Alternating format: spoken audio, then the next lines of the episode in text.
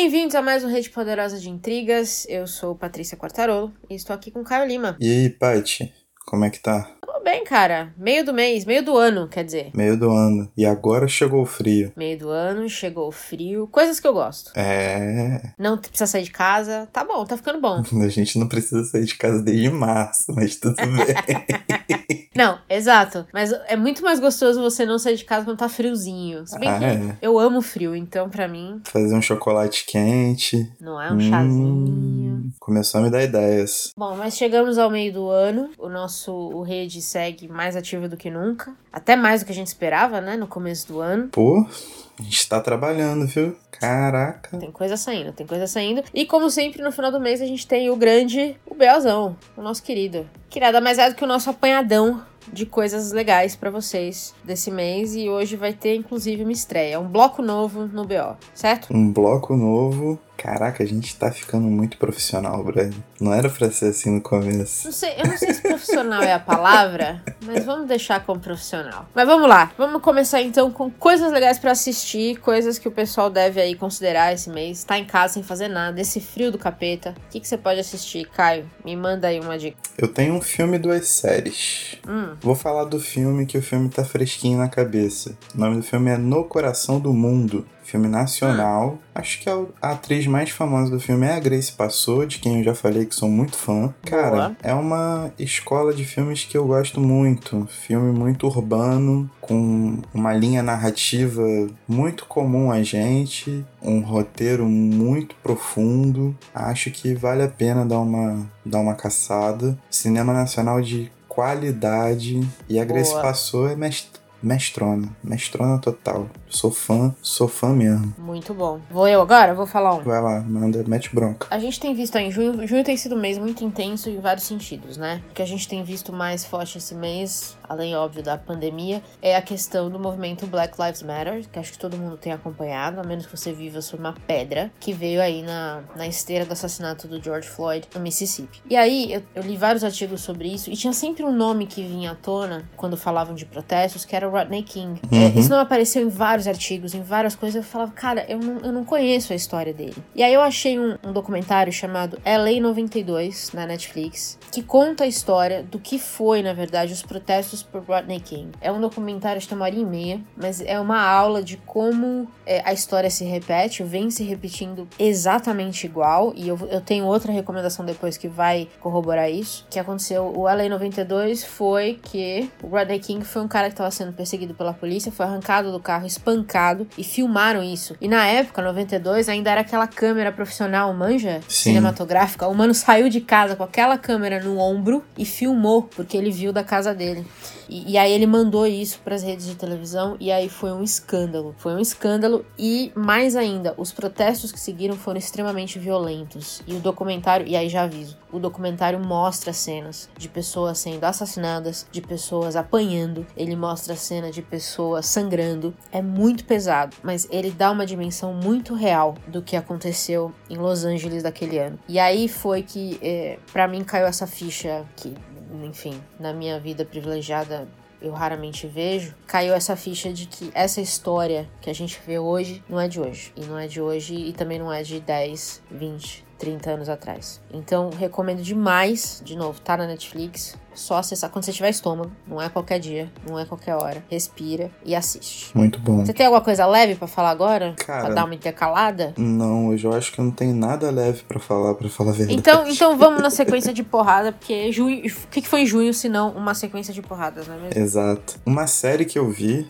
agora eu parto para as séries, é uma minissérie britânica chamada Years and Years, Maravilhosa! né? É um- uma narrativa muito Boa. tranquila em seis episódios de 50, entre 50 minutos e uma hora mais ou menos. Uhum. E eles contam a história de uma família que vê, com o tempo, os efeitos do crescimento de um setor reacionário da política até né, ser eleito presidente, numa clara analogia ao que a gente vê hoje em dia. Só que eles vão uhum. avançando no tempo, tipo, é na próxima década que o bagulho tá acontecendo. A tecnologia já avançou, então tem umas questões sobre limites da tecnologia que são muito prementes também para a gente raciocinar. São questões um pouco mais avançadas sobre imigração, uhum. sobre uma série de coisas. Eu achei que a série é muito bem amarradinha, um belo roteiro. Seis episódios são mais do que suficientes. Recomendo demais. E assim, também é o tipo de coisa que, pelo andar da carruagem, como tudo acontece muito rápido e é muita porrada e muita questão de tipo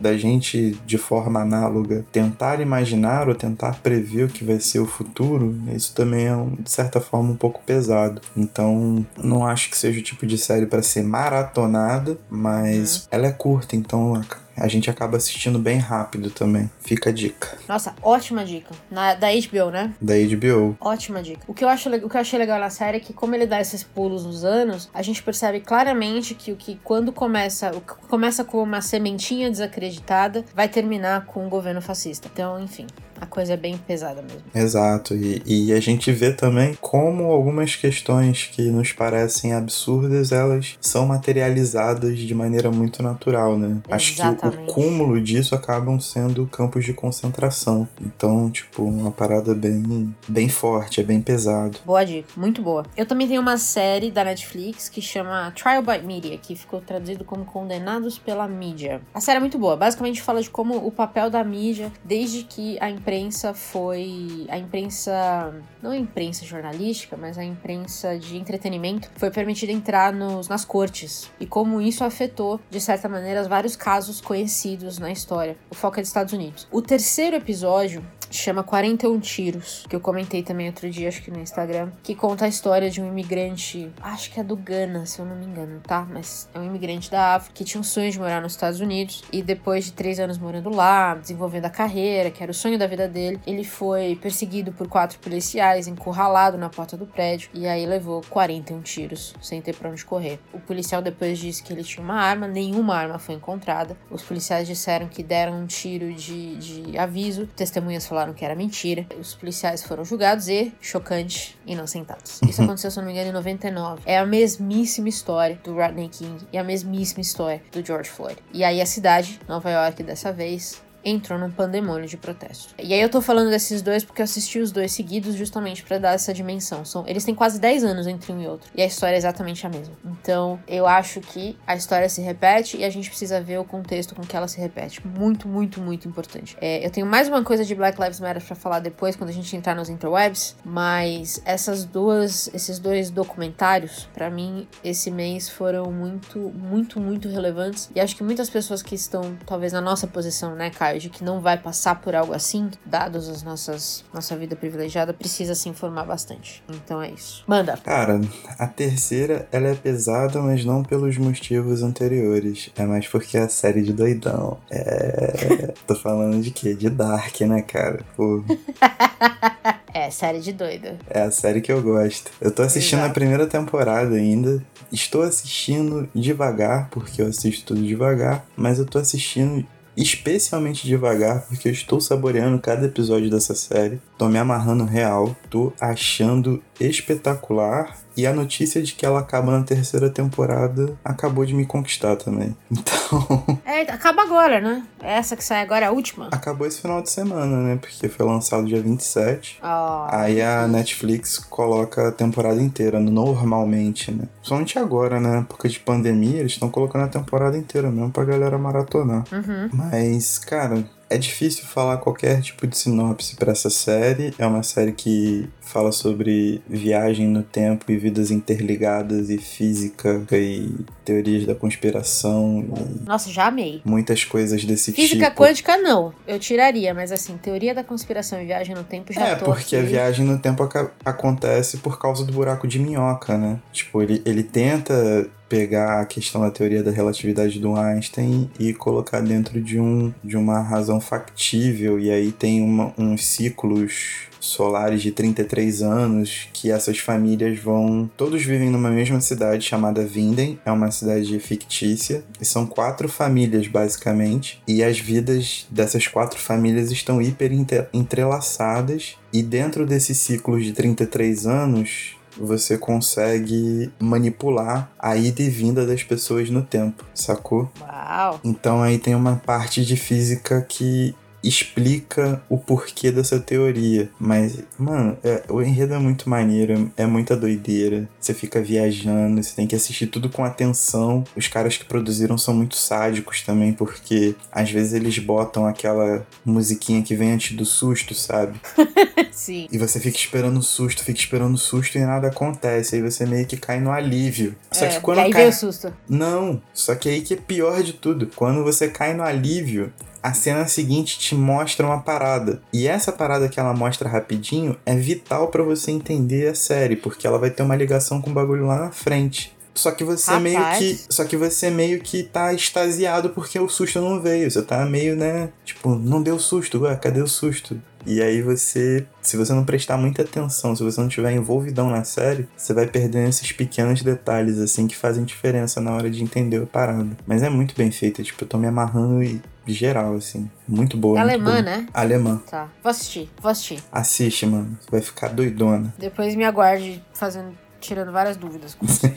Pode deixar. É, minha última recomendação pra assistir de séries e documentários e afins e filmes é um documentário da Amazon chamado One Child Nation, Nação do Filho Único, que é sobre, obviamente, a política do filho único na China. E ele é contado, ele é totalmente estruturado, narrado, escrito e filmado por uma chinesa que se mudou para os Estados Unidos. Ela não era filha única, ela tinha um irmão. E aí ela lembra de como a mãe e o pai foram ameaçados, inclusive tiveram que esperar cinco anos para ter o irmão dela, porque senão eles iam ser expulsos da casa deles. Tinha toda uma regra, um negócio insano. E aí ela volta pra China depois de ter o filho dela. Quando ela engravida, ela começou a pensar nisso. Ela volta pra China e começa a, a ir pro vilarejo. Foi pro vilarejo dela, conversa com várias pessoas e descobre que rolou todo, durante muitos anos, pessoas do vilarejo dela eram conhecidas como, vamos dizer assim, que a gente chamaria aqui de traficantes de crianças. Porque essas crianças as pessoas abandonavam nas ruas, né? Filhos, digamos, o segundo filho. Ou se fosse menina, né? Porque tem esse problema. Se você só tem um filho e é menina, o nome da família vai morrer. Então os pais abandonavam as meninas pra tentar ter um filho. É, e abandonava assim, na, na estrada, na estrada mesmo, encostadinha ali no cantinho. Então conta a história, por exemplo, das pessoas que andavam de noite sobre essas estradas pra pegar essas crianças, que muitos achavam que iam pra um orfanato, mas muitas vezes acabavam em processos de adoção internacionais. Não sei se você lembra, mas na década de 90 teve um, boom de, de adoção chinesa. Todo lugar você via isso, você via essas histórias. E muitos dizem que o governo chinês estava por trás de muito disso, dessa, dessa promoção de crianças chinesas para adoção. É um negócio pesado também, tem cenas muito pesadas, inclusive de entrevistas com mulheres que eram chamadas de, ao invés de parteiras, elas eram meio abortadoras e chegavam a abortar bebês de até oito meses, à força. Caraca. Cara, é assim, são esses três documentários que eu tô comentando, foram três documentários que eu vi assim e eu chorava que nem esse principalmente você chora que nem criança quando ela vai entrevistar as mulheres, porque ela fala assim, as mulheres que abortavam os filhos e de novo, às vezes elas tiravam a força das grávidas, porque as mulheres não podiam ter engravidado, mas engravidaram e queriam tentar ter a criança. E ela, essas mulheres eram presas, tipo vaca mesmo, manja, prende os pés, prende as mãos e tirava as crianças. Era um Cara. negócio insano, insano. Eu acho que tem um livro, é uma ficção, mas que aborda esse período do Moyan. Saiu pela Companhia das Letras, se chama É? As Rãs. Eu Puta, acho. tenho! É sobre isso? Ai, que medo. Eu acho que é sobre isso. Eu tenho que confirmar. Pera aí, deixa eu entrar Vou no site procurar. da companhia aqui. Tira essa dúvida um minuto. Cara, mas é assim, eu não eu conhecia a política do filho único, mas eu nunca imaginava tudo que vinha por trás disso. É pesadíssimo. Ela fala muito sobre a, a propaganda pública, então as músicas, os programas infantis que falavam, ai, um ser filho único é ótimo. Ser filho único é bom. Manja assim? Sim. É insano. É insano. O documentário é insano, mas também é o tipo de coisa que você tem que assistir quando você tá bem. É isso aí mesmo. É? É isso aí mesmo, As Rãs. Hum, pesado. Vou ter que ficar esperta para esse livro. Bom, é isso. Meus documentários soco na cara são esses. Tem mais alguma coisa pra assistir? Hum, não, não, não, Não? não, não. Então vamos para interwebs, coisas aleatórias da internet. Manda ver. Eu acho que o comum de nós dois é o Festival na Janela de Jornadas Antirracistas. Demais. Total. Eu, de muitos festivais de literatura que eu já fui, não só a Flip, consegui sair de Paraty para em outros festivais e outros online também. A abertura desse festival com Carlos de Assunção lendo poemas dele, né, performando poemas dele aos 93 anos, foi uma das coisas mais bonitas que eu já vi na vida, cara. Né? Muito emocionante. Nossa, foi lindo, lindo, lindo, lindo, lindo. Pra gente parar, assistir, pensar nosso comportamento do dia a dia, nossas ações do dia a dia. Sabe quais são sete? Foi a abertura, mais seis mesas. E todas elas muito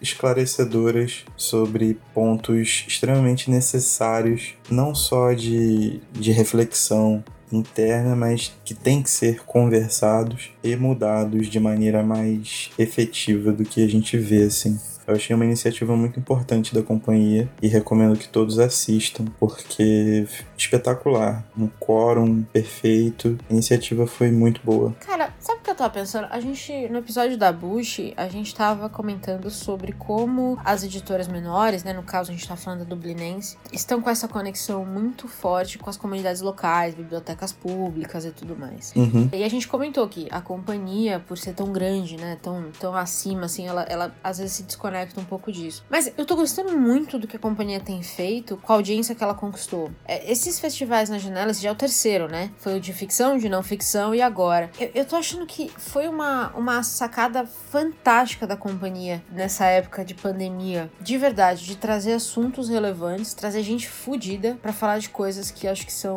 muito, muito importantes. Apesar de não estar, assim, talvez tão próximos da comunidade ou de bibliotecas comunitárias, por exemplo, a companhia tá fazendo um papel muito legal de falar de assuntos que tocam tudo. Tô, tô achando muito legal. Tô bem impressionada. Não, é bom, Real. eu acho que é abrangente, sabe qual é? E a companhia, ela se posiciona, né? Acho que é o que é mais importante, assim. Você É tem um posicionamento claro num tipo de ação, que é uma ação de abertura de diálogo, é uma ação de para fruição das ideias, né? Ao invés de da construção de muros, é o que a gente menos precisa agora, né? A gente precisa aprender a conversar. Então, É é bem oportuno a companhia, como maior grupo editorial do país, usar o poder dela para abrir esse diálogo. Gostei É muito. E um detalhe, antes que eu esqueça, eu comentei com você antes de começar, já estava esquecendo. Nesse festival, eu não conferi nos outros, nos outros dois, mas nesse festival em específico, quando você tem o título da mesa, aí tem ali algumas informações de tempo, etc. E tem uma setinha para baixo para você ver mais, porque aí tem a sinopse da mesa, etc. Embaixo tem todos os projetos apoiados pelos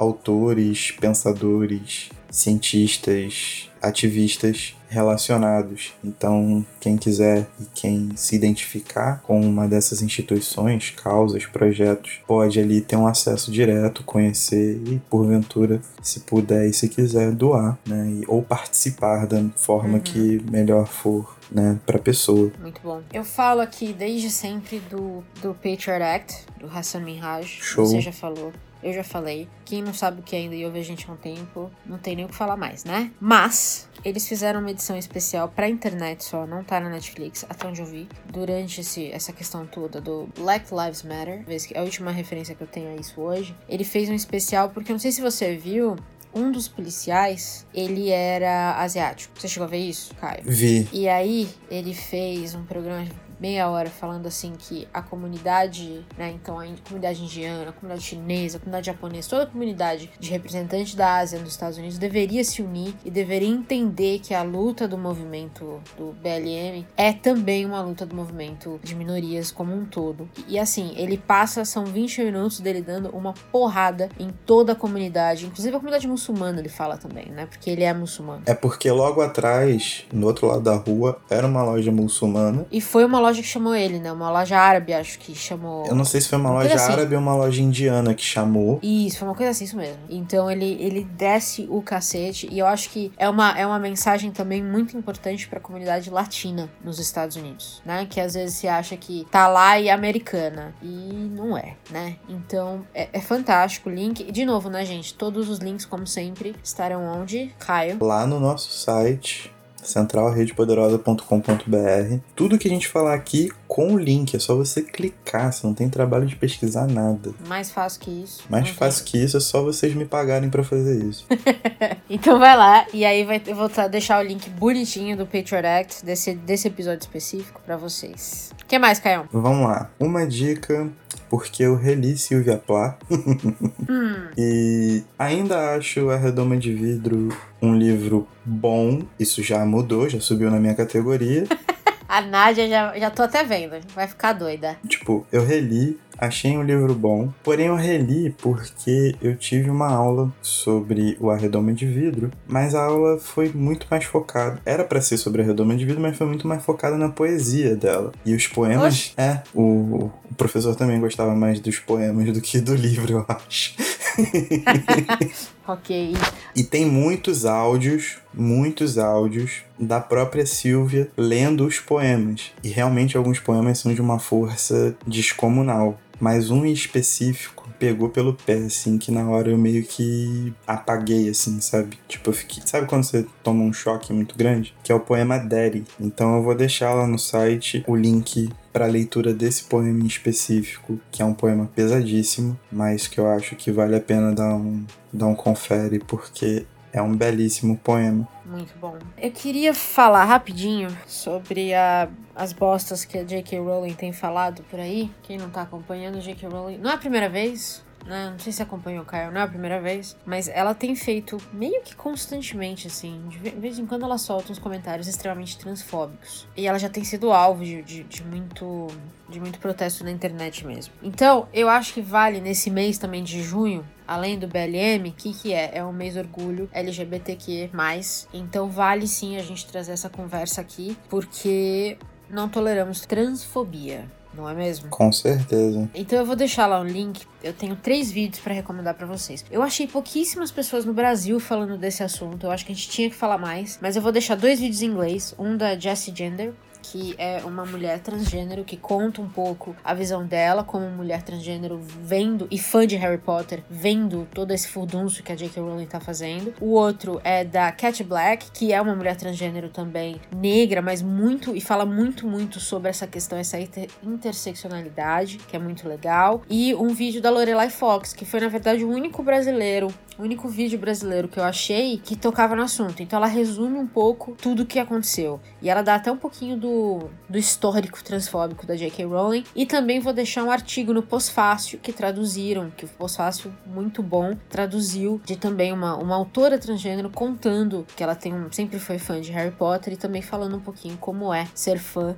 de uma, de uma autora que se revela transfóbica. Então vai estar tudo lá no site, vão ser três links e um artigo para quem tá interessado em entender um pouquinho melhor essa, essa coisa toda e saber por que, que tem tanta gente brincando que Harry Potter agora foi escrito por, sei lá, Britney Spears ou enfim, e realmente evitando falar de J.K. Rowling. Tem um motivo para isso. Então vai lá no site que vai estar tudo lá, bonitinho. O assunto é importante. Temos que falar de transfobia urgente. Que doideira, né? A mina jogando É um contra absurdo, o né, mano? próprio patrimônio. Não, velho, vai jogar toda uma, uma reputação no lixo, né? Pois é, é o que o preconceito faz, né? Lamentável. Lamentável. Bom, Lamentável. Manda. eu vou pro Instagram Hum, para recomendar duas paradas. Vou aproveitar que Instagram e já vou juntar tudo. manda. O primeiro é um post de uma amiga minha, Fabiola Pascoal, arroba Fabiola underline Pascoal, que foi umas dicas pra galera que não sabe ou não manja como falar com pessoas que sofrem de ansiedade,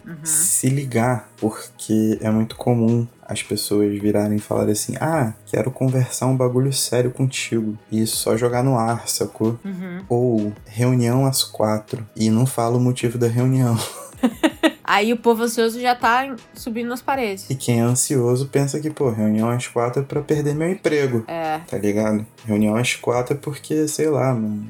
Eu errei no projeto e matei 15 caras. Às vezes a reunião às quatro é só pra. Ah, só queria saber como é que tá todo mundo no trabalho aí. O cara podia é. só vir e perguntar sacou? Então eu achei esse post muito bom, acho necessário, compartilho todo dia, porque isso merece chegar ao conhecimento das pessoas. O segundo é um perfil novo, o arroba dele é Desabafos do Planalto. Alguma mente muito brilhante resolveu pegar entrevistas, tweets e demais outras mídias diárias e construir poemas com base nos tweets de pessoas ligadas ao governo. Todos os poemas são temáticos.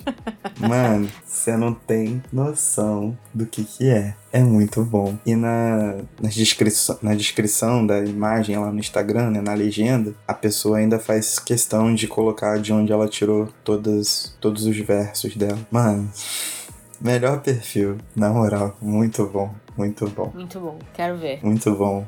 Sigam Desabafos no Planalto e fiquem chocados. Bueno, eu tenho só mais uma coisa de interwebs e a gente pode ir no, nas recomendações de leitura, pode ser? Claro, você que manda, ué. Nessa onda de, de conversas intelectuais postadas no YouTube, a Biblioteca Mário de Andrade também tem postado umas coisas fantásticas. Sim. E recentemente eles postaram um papo que aconteceu em agosto. Não, em agosto não. Em janeiro. Olha eu. É, é dark. Em janeiro. É.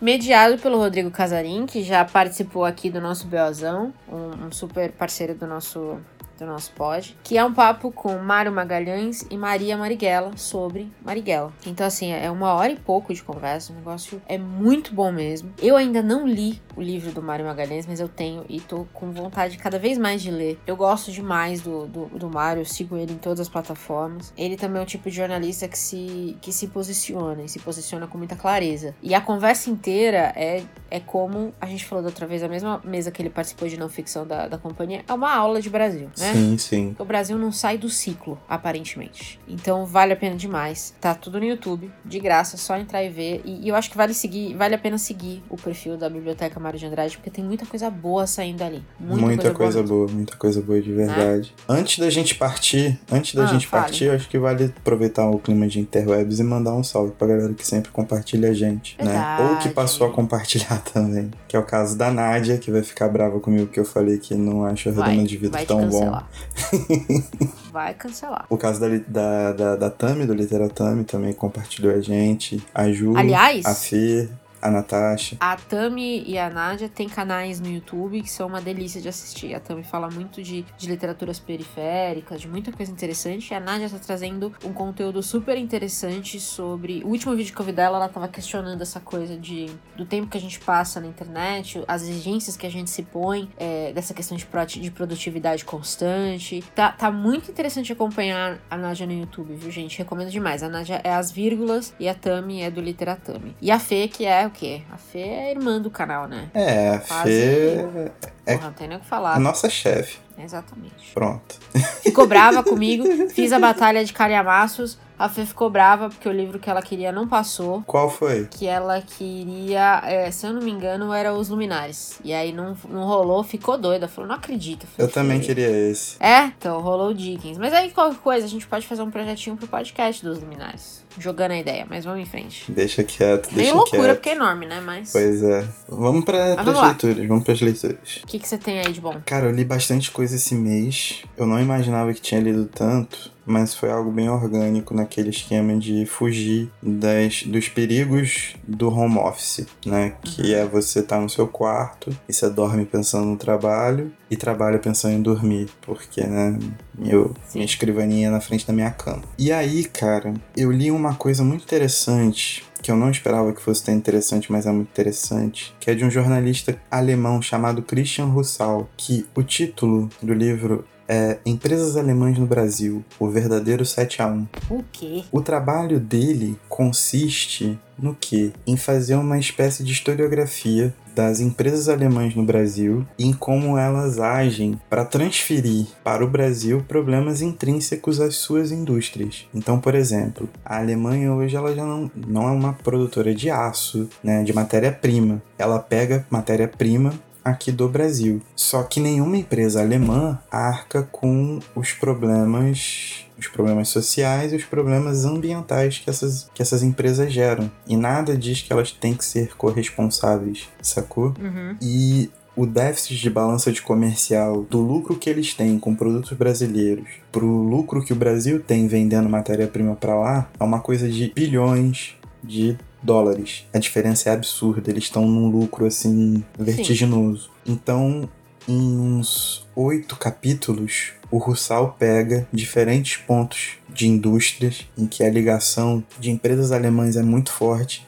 no Brasil. É o país gringo com mais empresas, né, com filiais aqui no Brasil e vai destrinchando essa atuação. E aí você vê atuações muito claras, por exemplo, de envolvimento com a ditadura, sacou? Sim. A Volks tinha um sistema em que pegava é. sindicalistas e entregava pro, pro DOPS. Tem essas questões ambientais todas, tem questões de direitos humanos, tem Cara, é um buraco muito estreito. A gente fala assim, a gente tá acostumado em pensar nas falcatruas de, da roubalheira de dinheiro, mas as questões de, de, de, humanidade mesmo, as questões ambientais, elas são muito profundas e essas empresas estão justamente resguardadas disso, enquanto a gente sofre as consequências aqui, sacou? Então, tipo, é uma parada bem ferrada. O livro saiu pela Autonomia Editorial, uma bela editora independente também, produz muita coisa boa, muita coisa bacana. E recomendo a leitura, cara. É pesado assim, porque, né, tipo, é a imagem do europeu sustentável, do europeu uh, civilizador, né? Europeu dono da tecnologia, dono da, dos direitos humanos, etc. Que cai perante os nossos olhos, assim. Não que eu acreditasse muito nisso, mas acredito que muitas pessoas tenham isso em mente. Então, fica o aviso. Aliás, é uma ótima recomendação frente à série que a gente vai lançar em julho, né? Tudo a ver. É, usarei alguns dados. Hum. Tá bom. Não vou falar mais, fiquem ligados. Mas julho tá vindo aí uma série novinha. Essa mesmo, é a braba. Vai ser a braba, braba. vocês vão ficar doidaços. eu vou recomendar o A Mulher dos Olhos de Fogo. Eu ganhei esse livro da Evelyn. Eu nem conhecia esse livro. Ah, chegou um dia aqui em casa um livro e ela falou: Ó, vi. Ele fala que ele é o, o estopim do feminismo árabe. E eu tava. Foi na época que a gente tava lendo só literatura árabe, manja? Uhum. Então a gente tava lendo muita literatura árabe, falando muito disso. A gente falou da fila, a gente falou de Noite das Mil e Uma Noites. E aí eu, a gente tava falando muito disso nas redes sociais também. E a Evelyn pegou e me mandou esse livro. E aí consegui ler ele agora. É um livro que eu li num sábado. Ele é, é rapidinho de ler. Mas ele basicamente conta a história de uma. Ele é ficcional, mas ele é baseado na história real de uma prostituta egípcia que tá na, no corredor da morte por ter cometido um crime. E aí uma psicóloga tá indo fazer um trabalho, né, na prisão feminina para estudar as mulheres e tudo mais. E essa mulher sempre foi um grande desafio, porque ela não falava com ninguém, com ninguém mesmo. Chegaram até a falar que se ela escrevesse uma carta pro presidente, ele perdoaria ela, não quis, ela tá cagando para todo mundo. Ela virou um grande enigma na prisão. E aí, a, finalmente, a psicóloga consegue fazer com que ela conte a história da vida dela. E o livro é basicamente isso. É pesadíssimo, porque vai contar que né, a história da mulher egípcia pobre, é uma história de muita violência, é uma história de muita hipocrisia, e isso ela fala muito abertamente sobre a hipocrisia da sociedade egípcia, que é muito religiosa de um lado, é muito casta, mas muito sexual, mesmo com crianças. Então, assim, é pesado. De novo, eu não sei o que eu fiz em junho, né? Basicamente, eu morri em junho, né? De chorar, basicamente. Enfim, é muito pesado porque é aquele tipo de história que a gente sabe que acontece, mas quando você lê num papel, vem aí o seu humor na sua cara. Então, é muito bom recomendo demais. De novo, quando tiver fôlego e disposição. O que mais, Caio? Cara, continuando pela língua alemã, tem um autor que eu já recomendei aqui, não sei se foi no BL passado ou no retrasado, que é o Thomas Bernhardt. Ele é hum. basicamente austríaco, excelente, é o cara que escreve num parágrafo só, que eu comentei aqui. Só que tem dele. um tipo de narrativa que acontece muito em língua alemã, que são esses microcontos que tem uma página, duas páginas no máximo. Kafka fazia isso demais. E ele meio que continuou essa tradição num livro chamado O Imitador de Vozes. E cara, ele segue a linha dele, é uma linha que trata assuntos muito delicados, como homicídio, como suicídio, como loucura, de uma maneira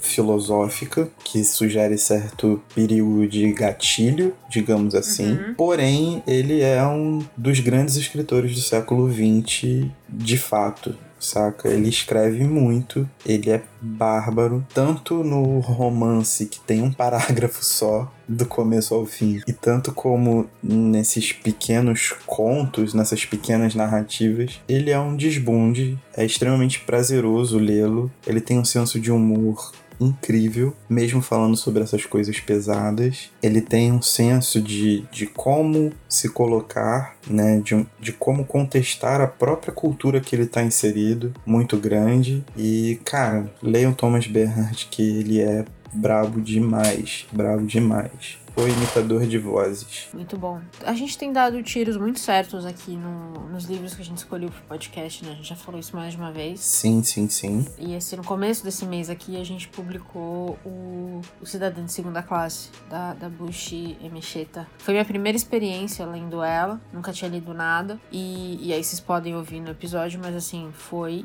fantástico. Tanto que eu, inclusive, eu já comprei o No Fundo do Poço, que é meio que a sequência, né? Comprei esses dias, chegou faz pouco tempo. Que isso, a Dublinense Nessas ri. edições. eu tenho, tem três livros dela, né? Lançado aqui agora. Tem, tem, E tem. os Alegrias da Maternidade, né? Então são esses três. Então eu já tenho minha coleçãozinha completa de bucha e mexeta. Dublinense pode lançar mais. Estou preparado e vale a pena demais. Então ouçam o episódio. E, e também teve, óbvio, vou aproveitar e falar do grão de trigo, né? Que saiu agora recentemente, do Tiangô. Então a gente foi da Nigéria pra Inglaterra, pro Quênia. Fantástico, assim. Foi um mês, mais um mês que eu tô muito feliz com as escolhas que a gente fez. Um grão de trigo, uma porradaça na cara. Fantástico, boa leitura. Já mandei dois em um, mas enfim, tá dado. O que eu acho maneiro é que a gente conseguiu construir argumentos assim, né? Então, você ouvindo desde o comecinho do ano até um grão de trigo que foi nosso último, tem um bom bloco de informação que a gente vai construindo e, e vai evoluindo as questões, como a gente trata tudo. Eu acho que tá sendo, tipo, foi uma metade de ano muito proveitosa, fazendo um balanço geral, assim. Achei Tô muito também. feliz, muito feliz de verdade. Principalmente com os autores que a gente escolheu que a gente ainda não conhecia tanto. Que foi meio que uma, um tiro no escuro. E, e, assim, desde Voragem, desde de Bucha Mexeta, até tudo que a gente meio que colocou esse ano, a gente teve leituras, assim, muito boas. E eu fiquei realmente feliz do, do- da qualidade da literatura que a gente trouxe, sabe? A qualidade dos episódios não sei, né? Deixa pra quem tá ouvindo julgar. Mas a qualidade da literatura em si é inegável. De verdade, eu fiquei muito feliz mesmo. Olhando esses seis meses, foram, foram seis meses de leituras. Se eu tivesse lido só esses dois livros que a gente falou no mês, eu estaria feliz, sabe? Sim, fato, muito fato. Já que você fez um 2 em 1, um, Hum, eu vou fazer igual a Dilma e vou dobrar a meta. E eu não sei qual é a meta. Mentira, eu vou mandar um 6 em 1 um aqui. nossa. Mas é por quê? Porque esse mês eu, eu não consegui ler muita prosa além do que eu li pro podcast e os que eu recomendei aqui. Uhum. Porque as coisas no trabalho ficaram mais enroladas e tal. Mas aí eu fui pra minha velha tática, que é o quê? Me refugiar dentro de livros de poemas. E aí bom. eu visitei ou revisitei algumas pérolas aqui que valem a pena ser citadas. O primeiro é uma releitura, é um poeta português que tem uma verve um pouco surrealista, que se chama Daniel Jonas, numa antologia que saiu pela Todavia. A antologia se chama Os Fantasmas Inquilinos. Um dos meus poemas preferidos da vida está ali. O nome do poema é Tua Memória é uma Dor Constante. É um poemaço, uma- um poemaço assim, tipo, é até difícil falar porque realmente é muito bom. Daniel Jonas, Todavia, Os Fantasmas Inquilinos. O outro é um classicão, através de um texto dele. Eu cheguei no livro de poemas que estava perdido aqui em casa, que fazia muito tempo que eu não abria, que é também uma antologia do Pier Paolo Pasolini. Ele foi mais conhecido pelos filmes que ele fez, tipo Teorema, né? Ele é um cin- cineasta, escritor, poeta italiano. E essa antologia saiu pela Kozak, finada Kozak, minha edição de 2015, pouco antes de da Kozak fechar, né? Mas o Pasolini é, é fantástico. Tem um texto dele na internet que se chama O Verdadeiro Fascismo e, portanto, o Verdadeiro Antifascismo. É só dar um Google, vou deixar no site também. É um texto irrepreensível. Leiam. Muito bom. O terceiro que eu coloco é uma leitura nova de uma poeta nordestina, se eu não me engano, é a Nina Risi, com o livro Geografia dos Ossos, A Nina Risi é muito conhecida pelas traduções que faz também, e ela disponibilizou basicamente todos os livros dela para download gratuito. Então acho que o, o user dela no Instagram é @nina_risi e é só ir lá no linkzinho e pegar. Esse Geografia dos Ossos é uma pérola, é um baita livro de poesia, recomendo demais. Os outros livros dela também são muito bons. É uma das poetas que está vivendo com a gente que merece muitos louros. Ela escreve muito, muito de verdade. Outro, Vislava Chimborska. Oh, boa. a primeira a primeira antologia que saiu dela, Poemas a Curtinha. Acho que é uma das melhores antologias que eu já vi na vida. Eu não sou tão fã de antologias assim. Falar da Vislava é, é sacanagem, né? Tipo, chovendo molhado. Ela é uma grande poeta, talvez, né? O maior ícone quando se fala de poesia no nosso tempo de agora. Ela é um fenômeno, né? Principalmente uhum. agora. Vale muito a pena ler. Da mesma coleção da Vislava, tem um poeta sírio chamado Adonis, que também uhum. é uma antologia chamada Poemas. É, eu não gostei muito da montagem da antologia, algumas coisas ficaram um pouco desconexas para mim, mas isso é uma questão um pouco subjetiva. Porém, o Adonis é um sírio que mistura muito do que ele aprendeu no Ocidente na poesia dele. Então, aquela questão que a gente conversou lá nos meses de maio, né, de terem muitas representações que não nos são familiares, ele tenta fazer um meio a meio usando essas representações, mas de uma forma mais ocidental para que a gente consiga entender. E, cara, porradaria pura. O maluco tem uma caneta nervosa. Eu vale muito a pena. Aqui, não? O Adonis, eu acho que não. Quase não. certeza que não. Se eu falei, fica a recomendação de novo. E, por último, uma poeta portuguesa chamada Anna Hatterley, com o livro Itinerários. Ela é uma poeta de depois da Segunda Guerra, né, dos anos 50 para frente ali. Participou de muitos movimentos contraculturais em relação à forma e o sentido que a poesia estava tomando né, nesse mundo cada vez mais industrializado e, e, e, reproduzido de uma maneira né, mais comercial, né, mais produtificável, como diria um amigo meu. Ela vai na contramão de tudo, escreve muito também, tem muita experimentação na poesia dela. É uma das que não estão publicadas no Brasil, não com a tiragem que merecia sair, mas eu vou deixar um linkzinho maroto lá com algumas coisas delas que saíram em alguns sites por aí, que vale a pena muito conhecer. E fecho muito por aí. Bom. Caraca, que maratona, hein? Muito... Hoje é dia, hoje, hoje vai ter pra tudo. Oxe, eu trabalho de fazer o link de tudo. Inclusive, não quer ler, não quer assistir nada, a gente tem também recomendações de coisas para vocês ouvirem. Pô, que é isso que é muito completo, cara. Muito que é completo. Como você já falou um monte, eu vou começar aí. Manda brasa, vai lá. Eu vou começar recomendando um podcast, que é o Infiltrados no Cast, do Alessandro. O Alessandro eu conheci aqui no, no BO, você indicou o perfil dele no Twitter, faz um tempão. Eu comecei a seguir o perfil dele no Twitter porque ele fala muito, né, da questão de racismo e tudo mais. E aí ele lançou um podcast. E aí nesse podcast, que tá muito bom mesmo, produçãozinha nota 10, ele, também ele segue falando desses mesmos assuntos, mas ele tem uma, uma série que chama Quebrando Mitos Racistas, uma coisa assim. Então, por exemplo, desde aquele famoso, ai, mas negro mata muito mais do que branco, sabe assim? Uhum. Aí ele pega isso, ele vai lá com fatos, dados e informação e ele vai desmontando, desmantelando esses mitos, né, preconceituosos que a gente tem e ouve desde a época dos nossos avós. Baita podcast, eu ouço pelo Spotify, entendo que esteja disponível em todas as plataformas. E Infiltrados no Cast é um puta nome da hora, porque se você não assistiu Infiltrados na Clã, você precisa assistir também. É verdade. Então tá aí, duas dicas em uma. Referências, e saiu um novo do é? Spike agora, né? Saiu um novo agora, não vi ainda, mas saiu. Também não, talvez mês que vem a gente venha aqui falar dele. É isso aí, manda. Tem uma recomendação, saiu logo no comecinho do mês, o melhor do do mundo chamado Run the Com Killer Mike e LP. Killer Mike é aquele cara que fez aquela sériezinha. Sei quem é, da Netflix. Da Netflix. Sim. Ele é um rapper fenomenal. Gosto muito. E Run the Jewels é tipo um, uma religião sagrada, ninguém pode criticar, senão fico boladão.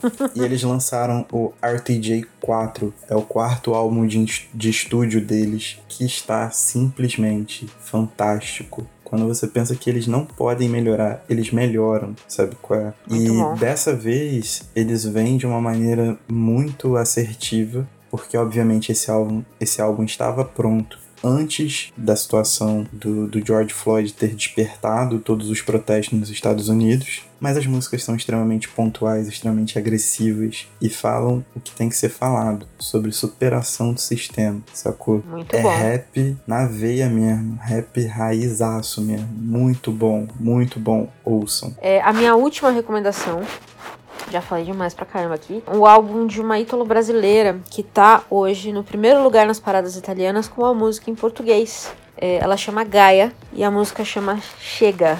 E o álbum todo chama Nuova Genesi. É muito bom, musiquinha muito gostosa, muito leve pra ouvir. Eu tenho tentado ouvir coisas mais leves, né? Por motivos óbvios, mês um pouco complicado. E, e achei o álbum muito gostoso, muito coeso.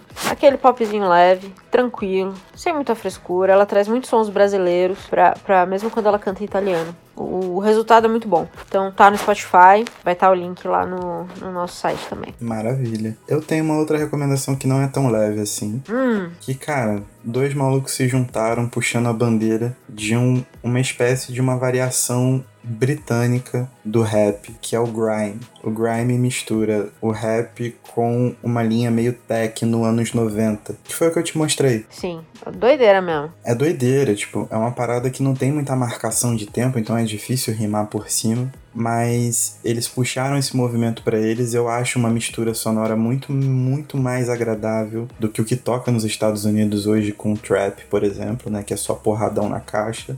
E eles fizeram um EP chamado Brime, né? B-R-I-M, ao invés de Grime, que é o Flisos com Febem. São seis músicas nesse estilo, muito bem produzidas. Vale muito a pena ouvir, coisa de qualidade, made Muito in bom. BR. E pra fechar, Bora. eu esqueci no salvão lá da frente de colocar o podcast das meninas do Eu Não Sei Logaritmo, Tem que falar mesmo. né? Que, pô, as meninas são parceirona. E Demais. elas me chamaram pra fazer o primeiro episódio, cujo o título do episódio é Correndo Pelado com Bolanha. então vocês imaginam o que que não foi, né? Pois é. Mas vão lá ouvir, arroba Eu Não Sei Logaritmo, no Spotify e outras plataformas de streaming. Uh! E sigam elas, elas estão fazendo esse mês de junho. Elas fizeram um projeto super legal de literatura LGBTQ+. E pelo que eu sei aí de conversas internas, julho vai ser temático também. Então vale a pena seguir, viu? É um, é perfil que tá trazendo leituras fantásticas. E, eu gosto muito de perfis que trazem um pouco de coisa. trazem um saborzinho novo aí pras redes. É, elas têm todo um new flavor aí. É, elas são foda. Elas são. E é, mas o não acabou ainda. Não, porque tem um quadro novo. Maluco. Tem o quadro novo. Aí, na moral, o BO já se tornou um bagulho completamente. Pra variar, perdeu as estribeiras. Como a gente sabia que ia acontecer eventualmente. Mas a gente tá estreando um quadro novo hoje, que é o Capivara. Basicamente, a gente tá trazendo o pessoal do Poderoso. Vocês sabem que eu não faço Poderoso, não sou só eu, né? Sou eu, aí a Juliana, é o Ragner e o Bruno. Então, todo mês aqui, um deles vai vir aqui contar pra gente a capivara do mês, que nada mais é do que os conteúdos digitais que o Rede de Intrigas e o Poderoso Resumão postaram esse mês. Então, caso você não tenha visto as resenhas que saíram, os textos, os artigos, ou as próprias participações, né? Porque o Caio participou lá no, no podcast das meninas, do Eu Não Sei Logaritmo e tudo mais. A gente vai botar aí nessa capivarona nessa ficha de antecedentes criminais que vocês vão ler. Então, hoje quem vai chamar a capivara de junho é o Bruno. Olá, este que vos fala é Bruno Lisboa, membro do Poderoso Resumão, inaugurando a sessão Capivara dentro do podcast Rede Poderosa de Intrigas. Eu veio fazer um apanhado do que foi resenhado no mês de junho lá no poderosoresumão.com. Na, no início do mês, a Juliana falou sobre o livro Patriotismo, obra de Yukio Mishima, lançado pela editora Autêntica, e a mesma ganhou quatro cafés na avaliação. Os Testamentos, livro de Margaret Atwood, lançado pela editora Rocco, sob a avaliação de este que vos fala, ganhou quatro cafés. Na sequência, Eu Matei Sherazade, obra de Jumana Adá, lançado pela editora Record, e pela avaliação da Patrícia, ganhou três cafés. Outra obra resenhada lá no poderosoresumão.com foi Aldeia dos Mortos, livro de Adriana Vieira Lomar, lançado pela editora Patuá e, segundo a avaliação da Juliana, é uma obra que merece quatro cafés. Este que vos fala resenhou também Amanhã Vai Ser Maior, obra de Rosana Pinheiro Machado, lançado pela editora Planeta e ganhou cinco cafés em sua avaliação.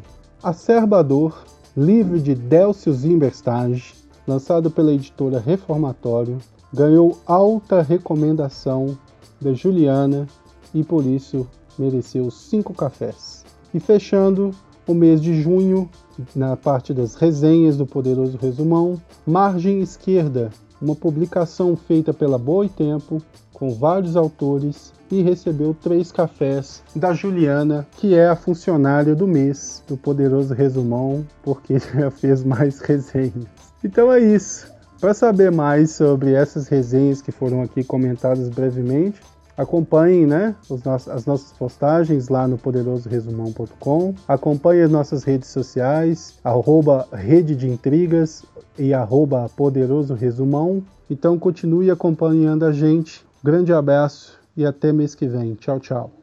É isso, junho foi o mês porreta. Caraca, que mêsaço, né? A gente achando aqui que tava flopando, que não pois tava é. sendo produtivo, já tava desesperado ligando pro coach. Não precisa, a gente pode se virar coach. coach quântico. Vou. Reprogramar o DNA.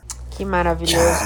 Acho que o que não falta agora para julho, quem for, quem estiver entrando de férias, não sei como é que tá os seus horários, o que não falta aqui é referência de coisa boa para você fazer, ainda que coisas pesadas, né, para assistir, para ouvir e tudo mais. Mas, quando você estiver pronto, preparado, tá tudo aqui. Só ir lá no centralredepoderosa.com.br, vai estar tá tudo lá linkadinho, bonitinho. Só clicar e esquecer da vida. É verdade. Vai lá que a gente tá tentando fazer sua vida mais fácil. É isso aí. Fechou? Fechou. E tchau. Tchau.